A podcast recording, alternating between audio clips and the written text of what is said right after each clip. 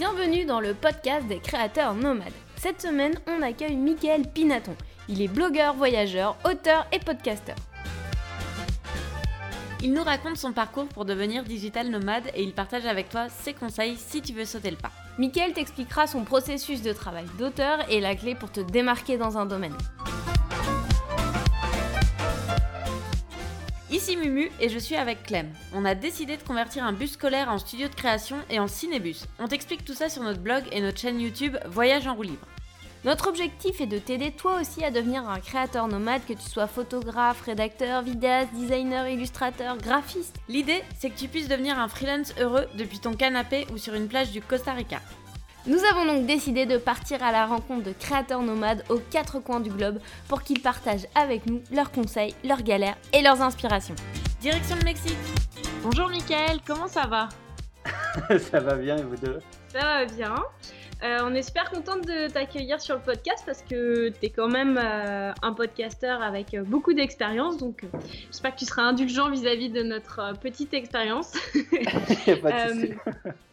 donc toi, tu as le podcast Traverser la frontière, tu en es à ton 90, 99e si je me trompe pas. Ouais.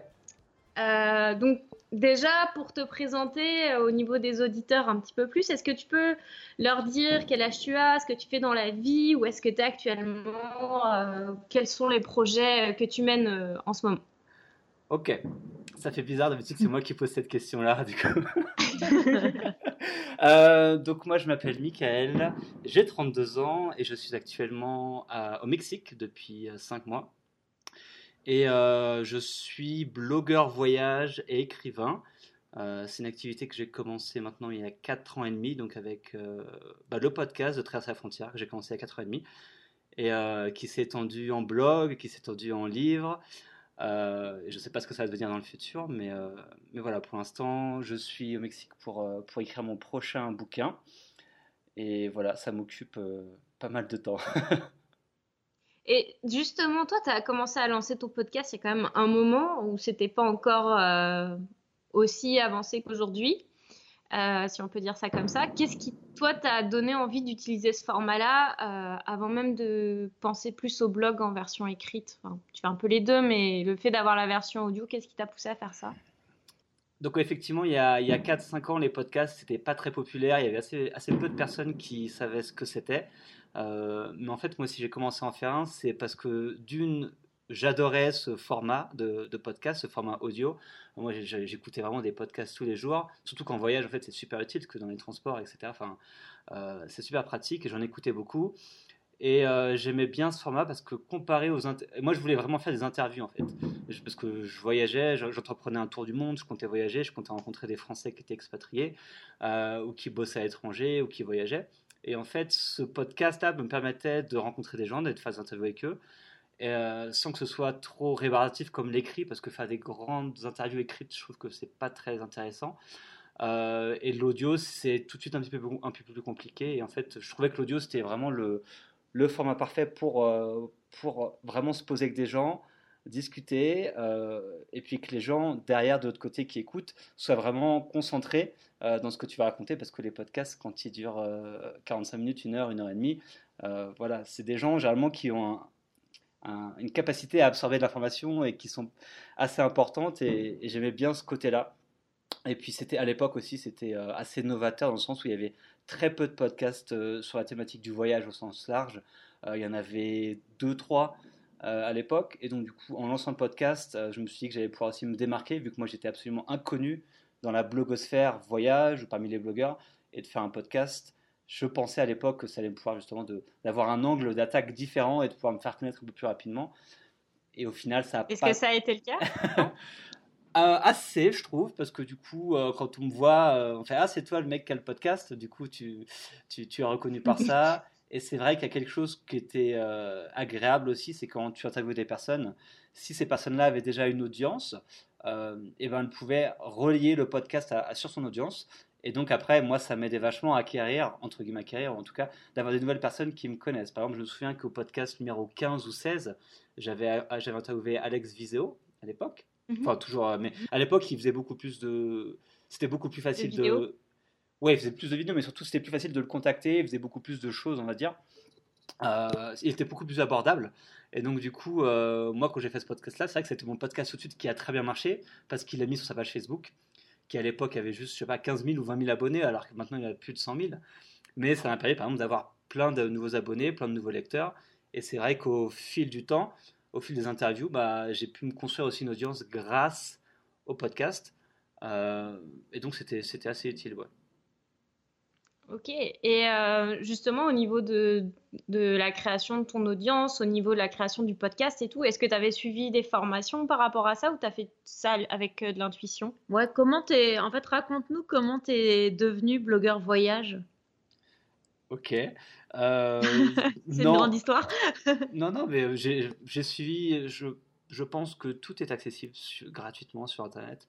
il faut avoir mm. juste le temps, il faut, il faut chercher l'information mais tout est plus ou moins accessible gratuitement. En tout cas, pour les débutants, quand tu veux débuter quelque chose, tout y est. Après, un niveau plus avancé, c'est plus compliqué. Mais euh, euh, comment je suis devenu blogueur? Donc, moi, le web, je bosse dans le web depuis que j'ai 22 ans. Et le blog, je l'ai commencé quand j'en avais 27. 27, 28, 28 je crois.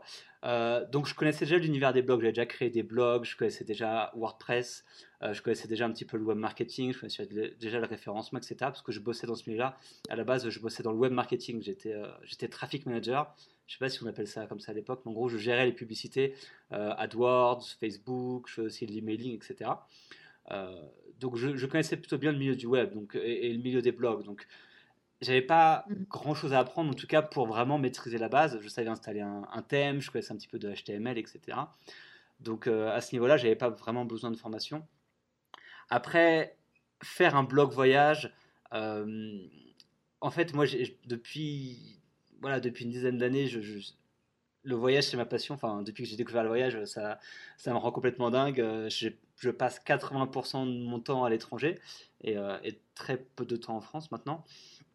Et, euh, et en fait, il y a un moment, je, changeais de.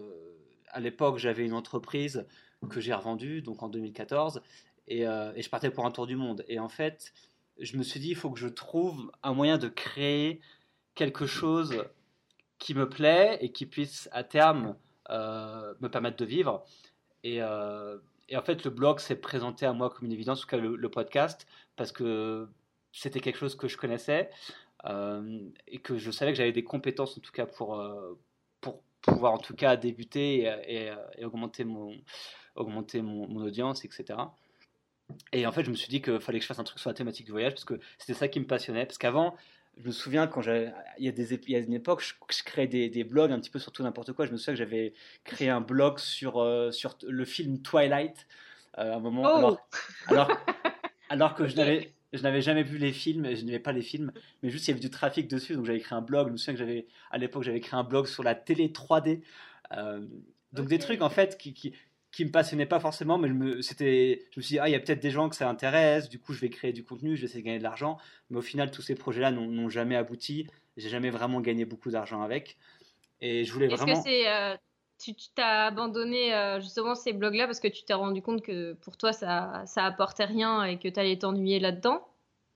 Bah d'une ça marchait pas énormément. Et puis ouais je sentais que je m'ennuyais. En fait dès qu'il fallait que j'écrive un, article ça m'ennuyait. Il fallait que je fasse des recherches. J'étais pas passionné par le truc. Et quand je suis arrivé en 2014 et que j'ai créé Traverser la frontière je me suis dit il faut que je crée un truc qui me passionne et qui va pouvoir vraiment durer sur le long terme. C'est-à-dire que moi, quand j'ai créé à traverser la frontière, je me dis, je vais faire ça moi pendant 10 ans. Parce que faire ça à moins, moins, à une durée moins longue que ça, je trouvais pas ça intéressant. Et donc, même si pendant 2-3 ans, je gagnais quasiment pas d'argent avec, avec Traverser la frontière, parce que par exemple, le podcast ne me rapporte 0 euros, par exemple, et pendant, voilà, pendant 2-3 premières années, vraiment, je faisais ça, je gagnais 0 euros.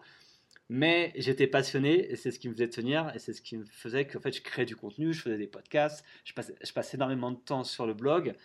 Mais ça me dérange pas parce que je suis passionné, parce que je sais que derrière les personnes qui vont lire vont certainement ressentir la passion et vont certainement tirer un profit euh, avec tous mes articles, avec tous les podcasts, avec tous les livres que j'écris.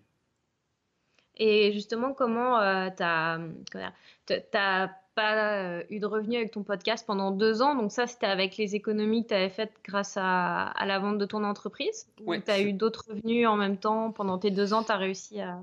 Non, pendant un an et demi, je dirais pendant un an, j'ai eu zéro revenu. Et après, euh, deuxième année, euh, quelques dizaines d'euros par mois. Euh, et puis après, troisième année, quelques centaines. Et puis ça augmente un petit peu progressivement. Mais ouais, les premières années, en tout cas, c'est clair que je, je vivais à 100% sur mes économies. Et après, peu à peu, ce pourcentage diminuait avec le temps. ça va bien en ce moment? En ce moment, je n'utilise en ce moment, mes revenus euh, financent mes dépenses, donc je suis à l'équilibre, donc ça va. C'est parfait. C'est mieux que la plupart des startups. ouais. Et euh, quel, euh, quel, conseil t'aurais aimé qu'on te donne en fait avant de te lancer dans justement dans ce projet d'être blogueur voyage Est-ce que tu aurais voulu comme qu'on te donne quelque chose, un, conseil, un conseil, un tuyau blog voyage, euh, avant que je commence, donc quelque chose que je savais pas et que je sais maintenant. Ouais, quelque chose qu'on aurait, que tu aurais aimé que ton meilleur pote te dise ou que. Ouais. Genre. Euh, fais beaucoup plus de choses. Je me en fait, fais beaucoup plus de contenu, peu importe la forme. Mais euh, parce que moi, j'ai tendance, et encore aujourd'hui, si tu vas sur mon blog, tu verras que j'écris assez peu d'articles et là je suis en train de changer parce que du coup je me rends compte que c'est un peu idiot.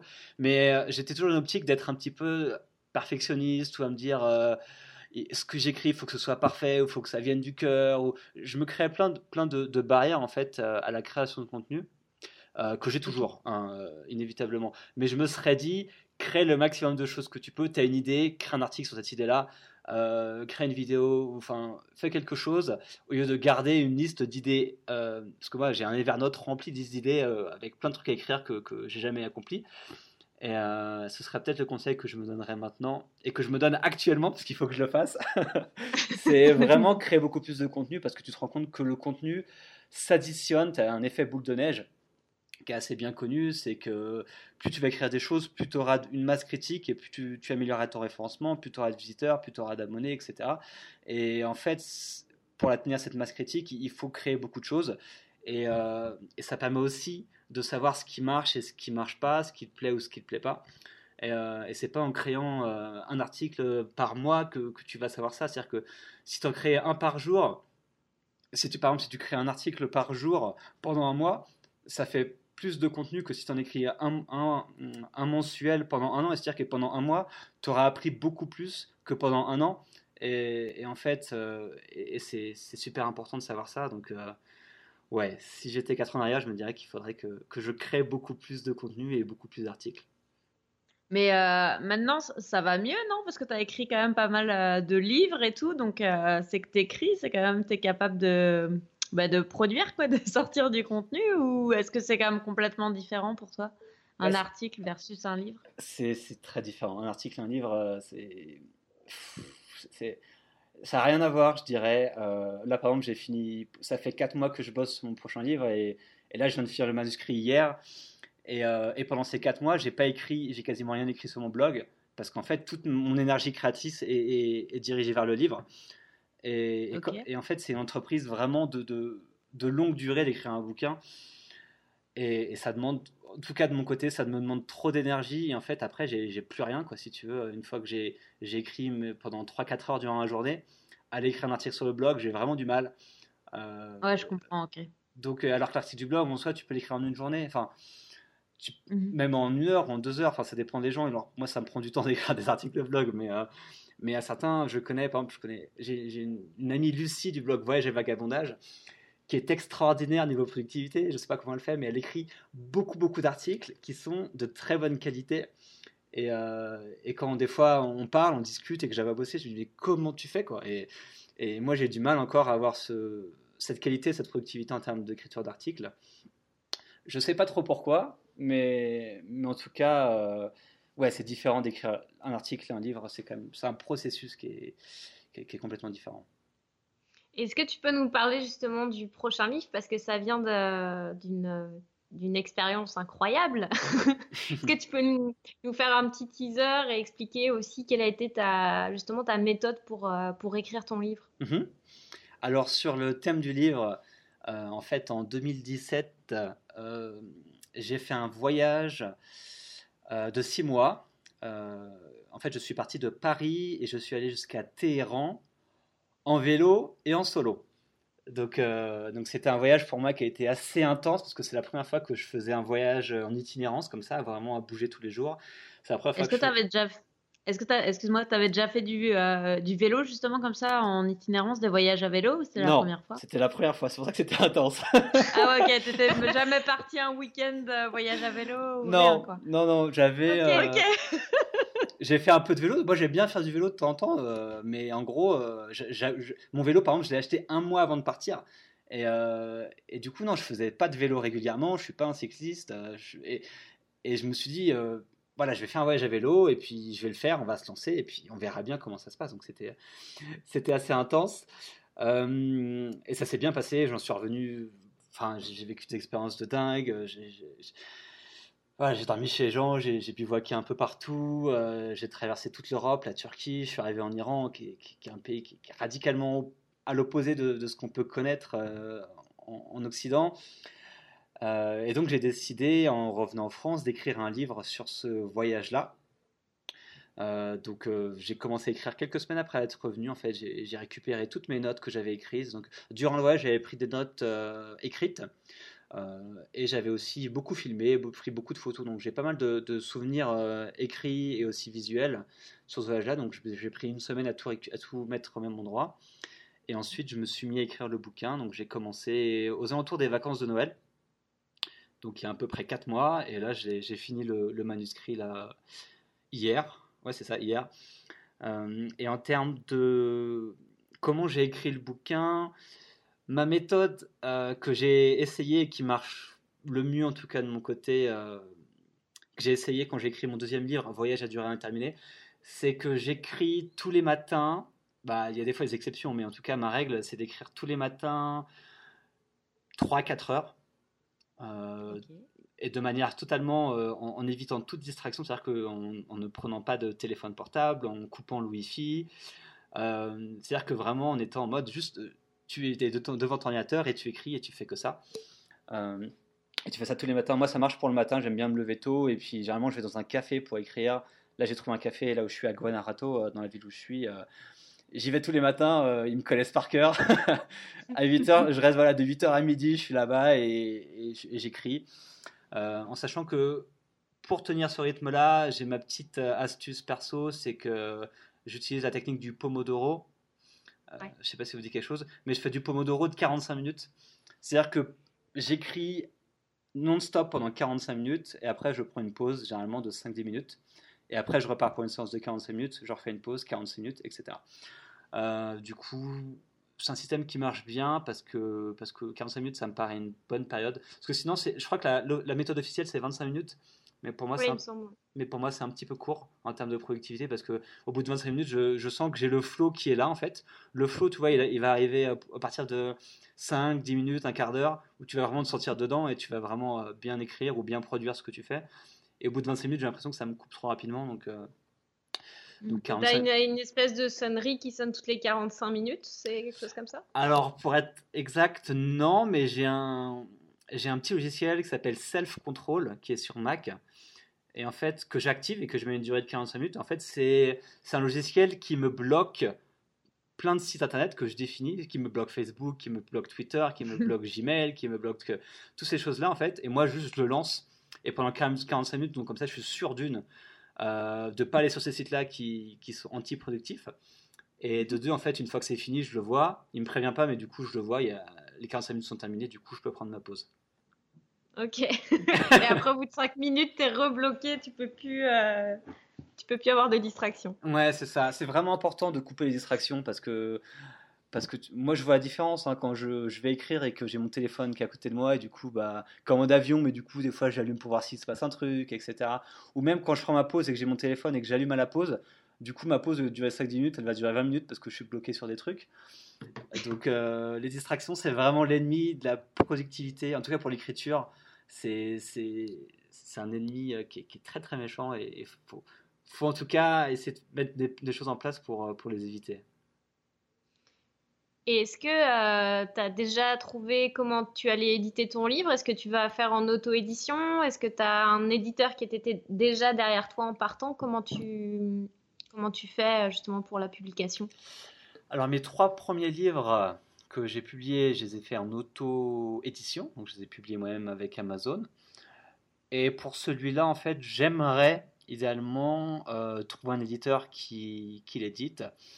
Euh, pour l'instant, je ne l'ai pas trouvé, euh, parce que là j'ai fini le manuscrit, donc maintenant je vais pouvoir l'envoyer. Donc j'ai quelques pistes, j'ai notamment un éditeur que j'avais contacté durant mon voyage, qui est intéressé par le projet, mais entre l'intérêt et, signer un contrat et l'éditer, il y a quand même il y a, il y a pas mal de, choses qui peuvent se passer.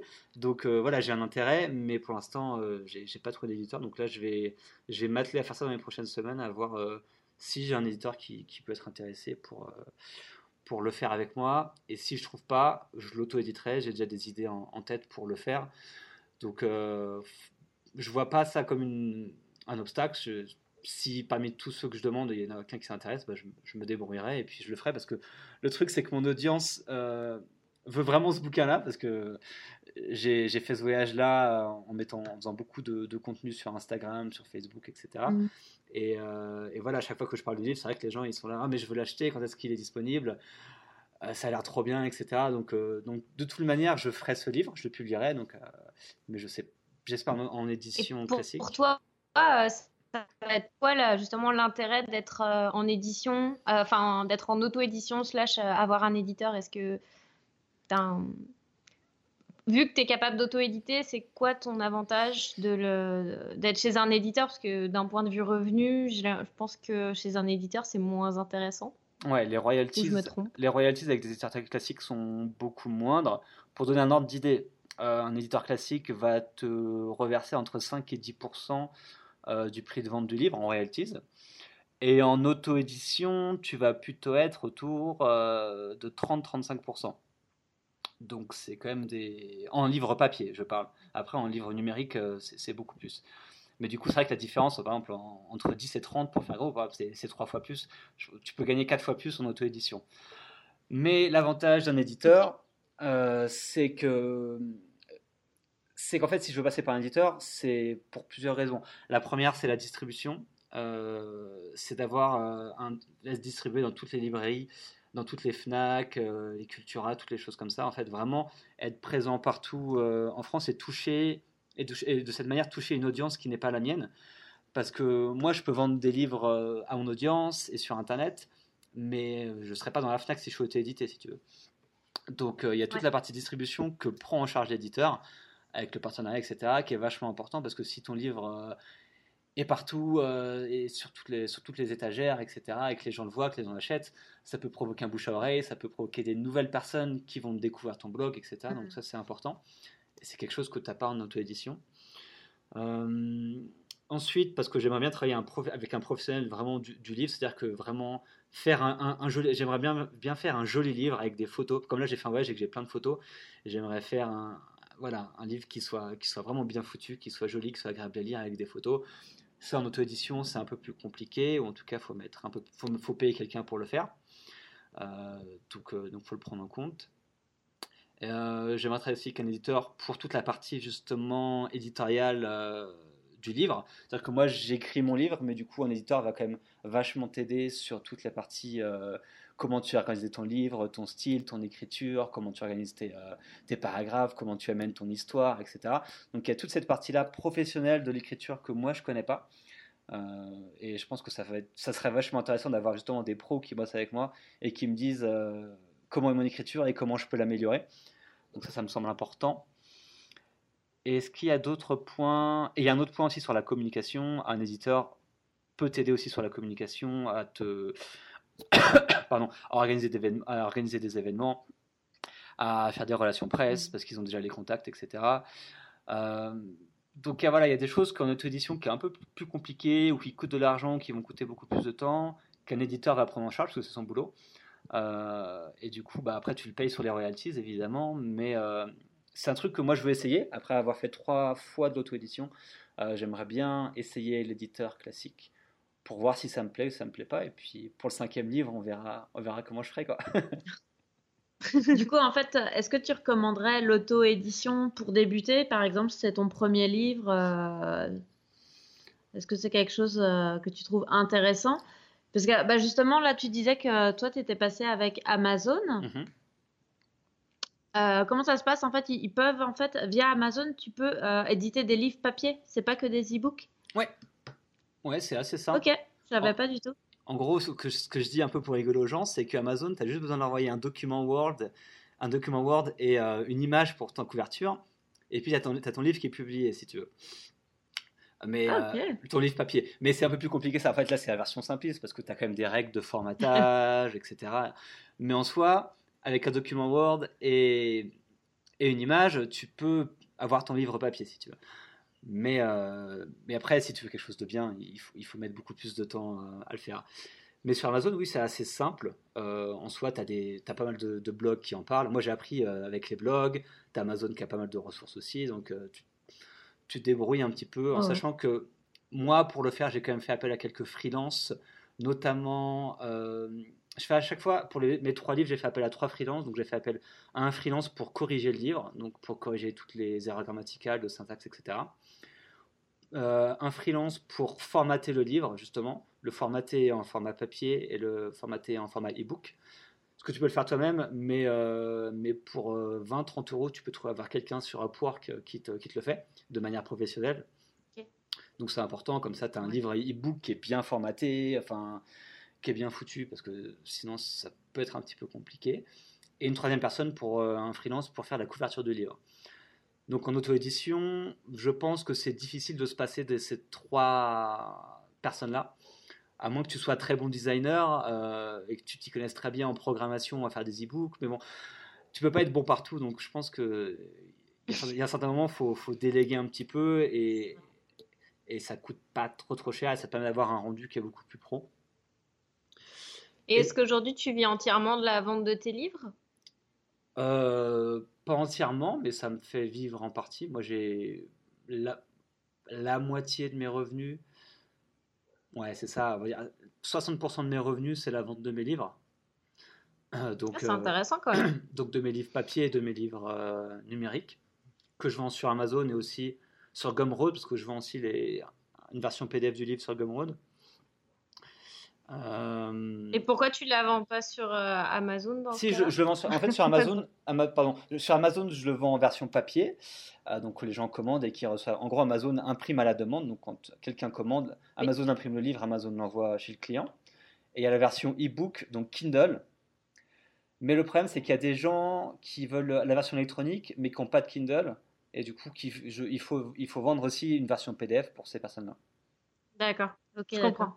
Je pensais pas que Amazon euh, bloquait euh, au niveau des PDF. Donc, euh, Ouais, non, viens c'est- de, de m'apprendre quelque chose. Ouais, Amazon, c'est vraiment pour les Kindle, c'est vraiment la une version qui s'appelle un format Mobi, qui est assez spécifique. Ouais. Euh, et du coup, que, mais s'il y a des gens qui n'ont pas de Kindle et qui veulent pas l'acheter en livre papier, il leur faut une solution. Donc, euh, donc c'est bien d'avoir, quand tu vends quelque chose, d'avoir quel- quelque chose qui, qui convient pour toutes les personnes. Quoi.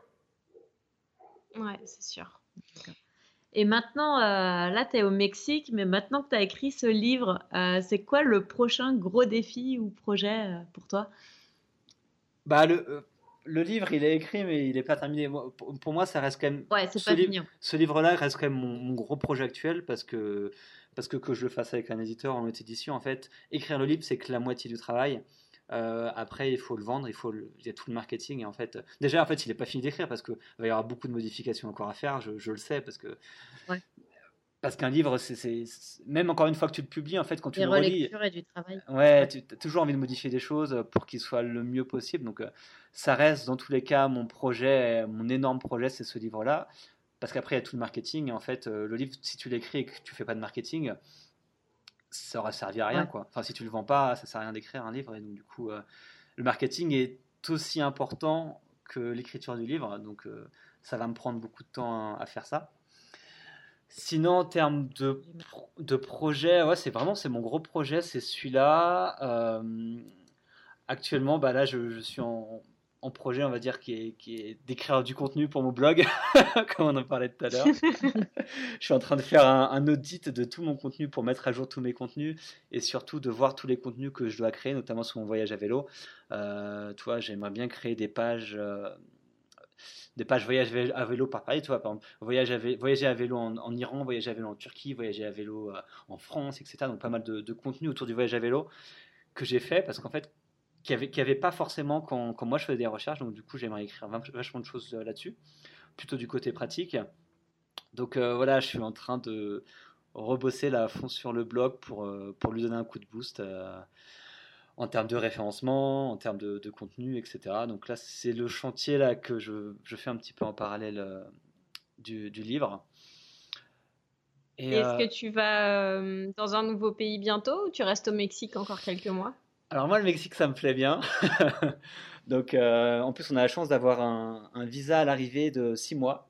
Donc, euh, ce, qui est, ce, qui est, ce qui est vraiment bien comparé à d'autres pays. Et surtout, et en fait, on peut ressortir du pays et re-rentrer et re-rester 6 mois supplémentaires.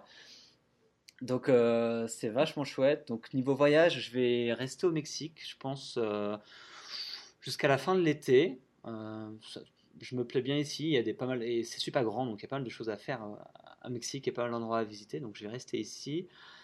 Euh, pour la suite, euh, j'en ai aucune idée. j'ai jamais une très grande visibilité en termes de voyage. Donc, euh... plutôt du genre à dire allez demain je pars quelque part et c'est parti. ouais, ouais, bah ouais. Demain si par exemple j'aimerais bien aller à Cuba qui est pas loin, donc peut-être que dans un mois ou deux je vais aller passer quelques semaines à Cuba. je sais pas trop. Donc non, voyage. Ce sera ta première fois à Cuba? Ouais, je suis jamais allé. C'est assez, euh, assez chouette là, je pense que ça devrait te plaire. Ouais, Il y a vachement de trucs à voir dès que tu sors, euh, dès que tu sors de tout ce qui est complexe hôtelier, euh, il y a de quoi, il y a de quoi découvrir. Ouais, en plus je danse la salsa en fait. Si je, si je veux y aller aussi c'est pour danser donc ça sera bien. C'est cool ça. Bah, effectivement, ouais, à Cuba, tu n'auras pas de problème à trouver des endroits pour danser. Ouais. Donc, euh, donc niveau voyage, ça reste euh, assez incertain. Je suis au Mexique, peut-être Cuba, peut-être euh, l'Amérique centrale, je sais pas trop. Mais, Et du coup, administrativement, comment tu gères le fait d'être à l'étranger? Est-ce que tu as une résidence quelque part? Alors moi, je suis, ma résidence fiscale est en France et mon statut en termes économiques, c'est je suis auto-entrepreneur en France. Et donc, je paye mes impôts. donc, ça pose pas de problème euh, pour, les, pour la France, ça pose pas de problème que tu sois en dehors du pays pendant plus de six mois? Bah, je pense pas. Hein, du, moment que, du moment que tu déclares tous tes revenus et que tu payes tes impôts, je pense pas que la France va te dire Ah, t'es hmm. resté plus de, six mois, plus de six mois en dehors de France. Qu'est-ce qu'ils vont me dire? Enfin, tu vois ce que je veux dire?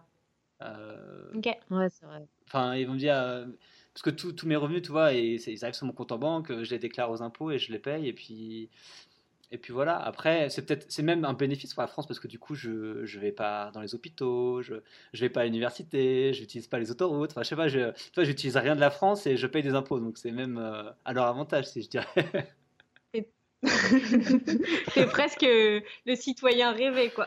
Bah ouais. j'ai l'impression aussi. Donc euh, non, je pense pas que ça puisse. En tout cas, pour le moment, j'ai pas eu de problème.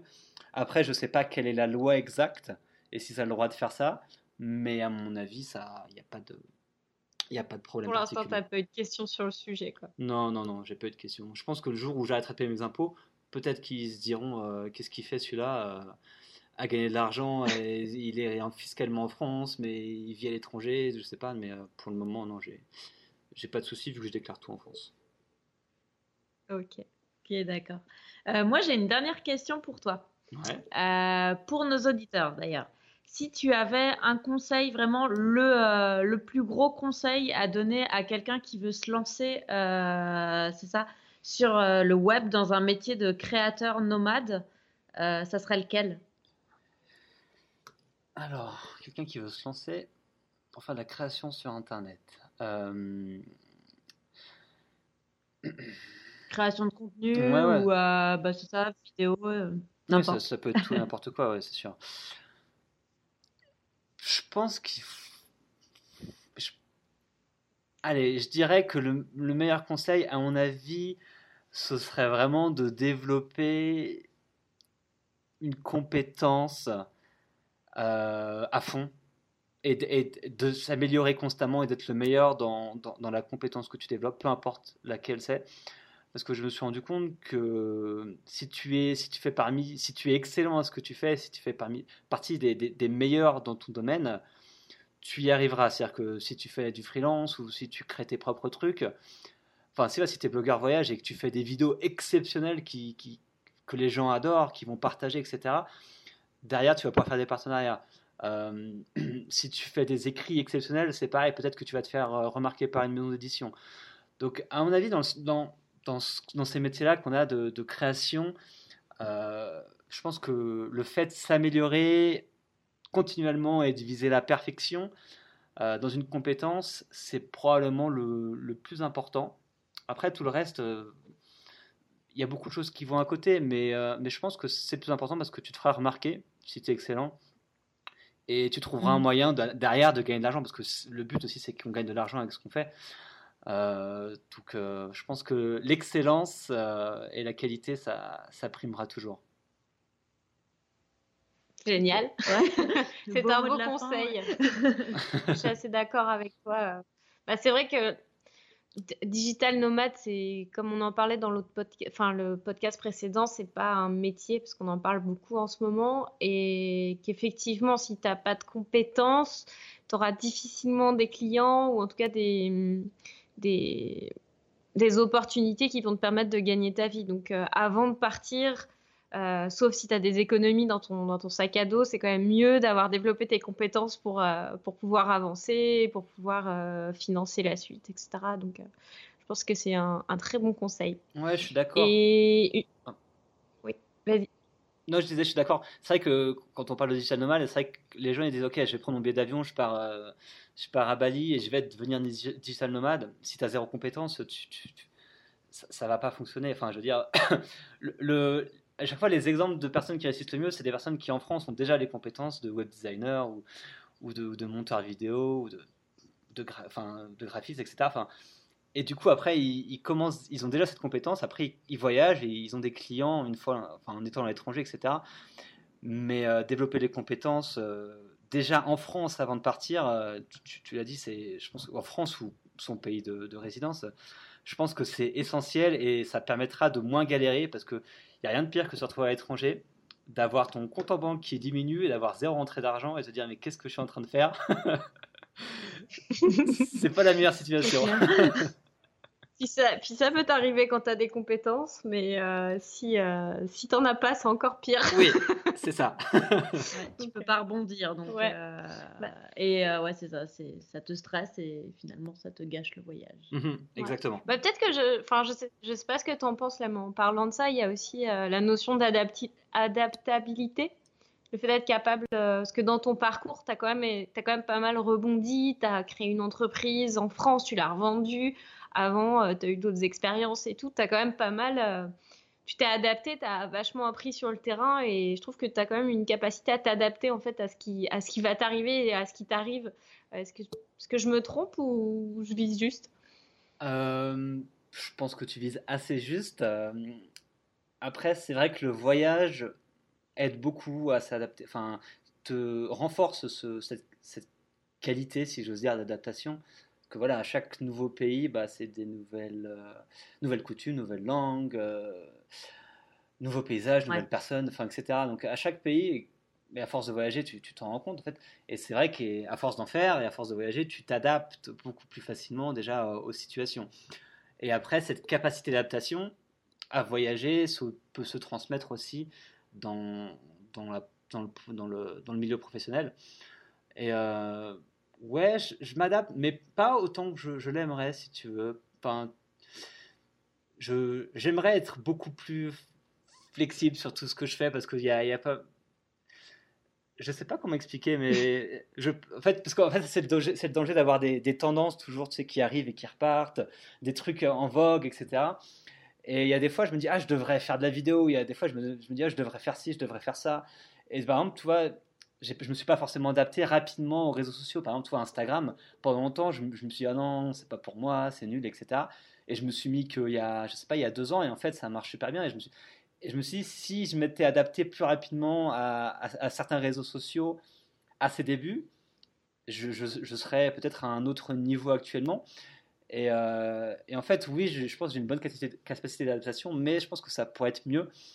Euh, enfin, elle pourrait être euh, beaucoup plus grande. Et, je pense que c'est important de, de voir ce qui se passe et de voir ce qui pourrait fonctionner pour toi et, et d'y aller, d'apprendre. Et... Parce que toi, Instagram, maintenant, ouais, c'est quand, quand, je fais des stories et que tu vois qu'il y a des. Qu'il y a, je, touche beaucoup plus de gens en faisant des stories qu'en faisant un post Facebook, des fois. Ouais, tu te dis que bon. Euh, il y, a, y, a des, il y a des choses. Mais Facebook, ça sert plus à rien. Hein.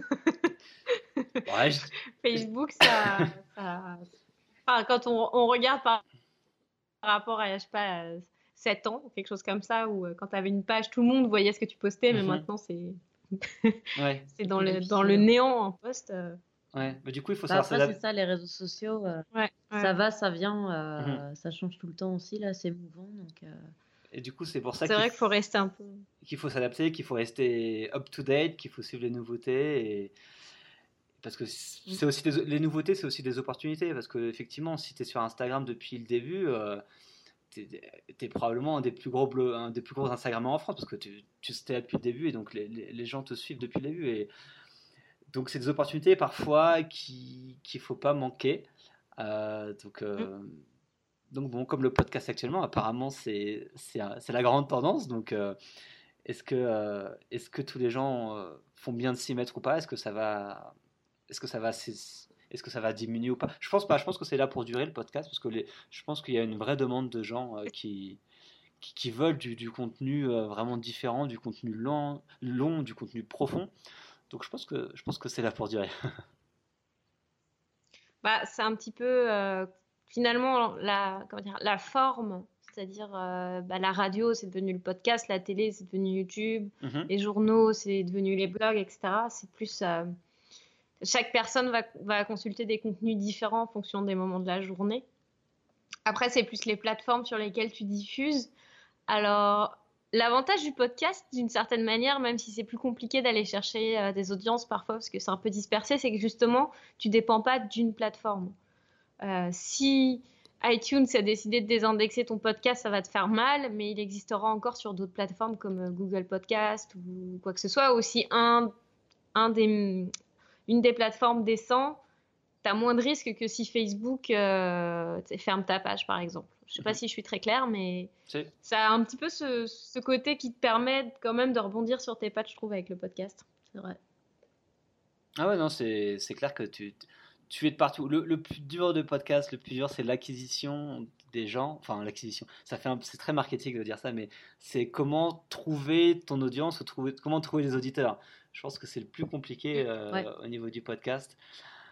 Mais c'est vrai qu'une fois que tu es là, la fidélisation par contre est beaucoup plus grande. Euh, C'est-à-dire que mes chiffres de podcast, ils, ils sont jamais très différents euh, d'un épisode sur l'autre. Alors que quand je vais écrire un article de, blog, y peut-être un article qui va super bien marcher, je vais avoir euh, plein de visiteurs, il y en a un, ça va pas du tout marcher.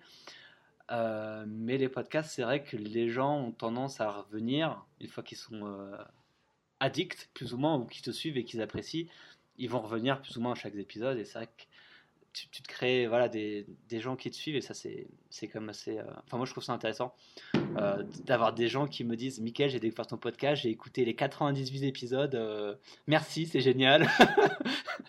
je trouve ça assez dingue. Ah, c'est vrai que c'est, c'est addictif les podcasts, tu écoutes ça n'importe où. j'ai commencé à en écouter il y a peut-être 2-3 ans tranquillement. Puis au fur et à mesure, là, je me disais, j'aimerais bien en faire un, j'aimerais bien en faire un. Puis finalement, cette année, on s'est dit, allez, euh, on se lance. on se lance, puis on verra bien. Et au fur et à mesure, bah, je trouve que les faire, c'est encore mieux parce que c'est toi qui poses les questions. Moi, je préfère poser les questions que tu réponds en général. c'est pour, ça que ça me plaît aussi, parce que je parle pas beaucoup. Quand tu écoutes mes podcasts, je dois parler sur 45 minutes, je dois parler 5 minutes peut-être, mais du coup, c'est agréable. ouais, là, tu as eu euh, l'effet inverse. Oui. Et, euh, Du coup, on va, on va te remercier bah, justement d'avoir pris du temps avec nous pour en parler, parler de ton expérience et, euh, et, tout. et merci. Et d'ailleurs, euh, est-ce que tu peux nous dire où, euh, où est-ce qu'on peut suivre tes aventures un petit peu C'est quel, est le, quel est le meilleur endroit où les gens peuvent te retrouver? On va mettre tous les liens dans le, la description du podcast, mais c'est bien qu'ils l'entendent aussi. Donc il y a le podcast. ouais, bah le, le le mieux, c'est sur le blog, la, page d'accueil du blog, donc traverserlafrontière.com. Et sur cette page-là, donc il y a l'adresse du podcast, il y a l'adresse euh, de mes réseaux sociaux, donc Facebook et Instagram, c'est là où je suis le plus, on va dire, le plus actif. Euh, il y a aussi évidemment les derniers articles du blog et, et, les liens vers les trois livres que j'ai écrits. Et aussi un lien vers la newsletter euh, du, du blog qui permet du coup, moi j'aime bien aussi, j'ai une newsletter que j'aime bien, que j'envoie deux fois par mois à mon audience, où je raconte un petit peu mes voyages, ce qui se passe, etc. Et je leur dis aussi toutes les nouveautés qu'il y a, les nouveaux podcasts, les nouveaux articles, où est-ce que j'en suis dans l'écriture de mes bouquins, etc. Donc euh, c'est aussi un moyen que j'aime bien de communiquer avec mon audience, euh, parce, que, euh, parce que voilà, les gens peuvent te répondre directement je préfère, pour niveau d'interaction, c'est vrai que les, la newsletter et les emails, c'est quand même génial. Comparé au podcast où les gens écoutent, mais s'ils veulent te répondre, c'est une galère son nom parce que faut qu'ils aillent sur ton blog, ta page de contact, etc. Au moins, les emails, quand on envoie un, ils font reply, ils, répondent à ton email et puis du coup, tu peux discuter. Donc, euh, donc il y a, y a plusieurs moyens voilà, de, de, me suivre et de rester en contact. En tous les cas, euh, je suis dispo euh, si n'importe quelle personne de votre audience a des questions à me poser. Euh, je suis dispo sur le réseau, je suis dispo sur, euh, par email, donc il n'y a, pas de souci. Génial, Mais merci beaucoup Michael. Ouais, merci.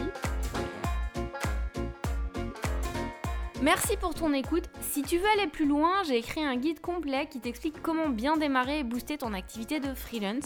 Tu peux le télécharger gratuitement sur voyageenrouli.com slash freelance.